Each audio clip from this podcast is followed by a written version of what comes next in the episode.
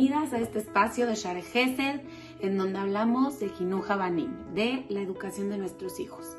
Estuvimos platicando las últimas dos semanas de nuestro rol como madres en cualquier familia. Hablamos sobre cómo nos sentimos nosotras, la importancia de no compararnos con otras y cómo debemos de trabajarnos para mejorar en nuestro papel como mamás cada día. Y no nada más en nuestro rollo como papel, nuestro rol como papel, sino en nuestro rol como ser humano, ¿no? Pero la realidad es que nosotras antes de ser mamá y las nosotras después de ser mamá son dos personas completas, completamente diferentes.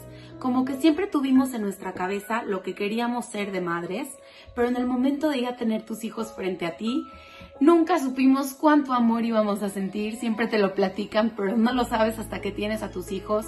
Nunca supimos cuánto insomnio íbamos a tener en las noches, cuánta adrenalina íbamos a tener cuando ni Dios lo mande algo sucede con nuestros hijos.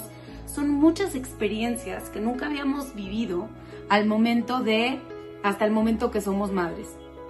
Lo que quiero platicar con ustedes es de algo que nos sucede muy seguido y es el escuchar consejos.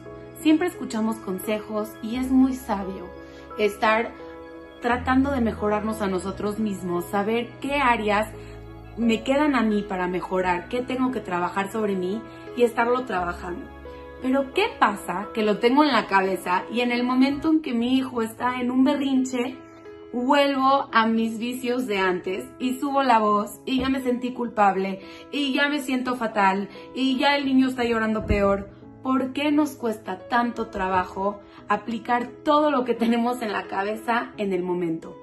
Imagínense que yo les estoy hablando ahorita y empezamos a escuchar unos gritos en el fondo. ¿Creen que se podrían concentrar en lo que yo les estoy diciendo? Sería muy difícil, ¿verdad? Claro que sería muy difícil, porque todo lo que está sucediendo a nuestro alrededor nos está llegando y si nos lo tomamos personal, todavía más. No nos deja concentrarnos y pensar qué tenemos que hacer.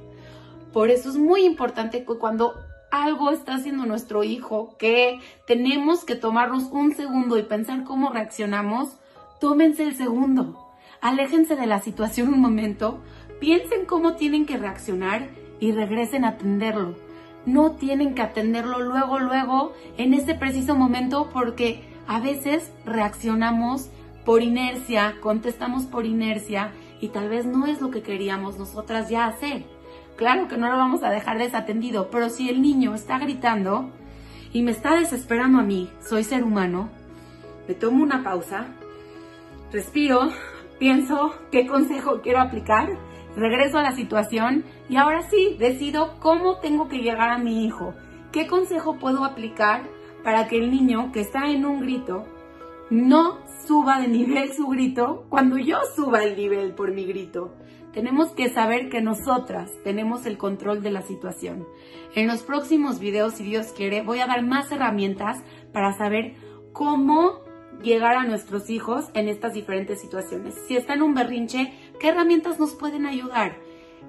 Próximamente en Share esperen los videos. Podemos trabajar esta semana en tomarnos la pausa.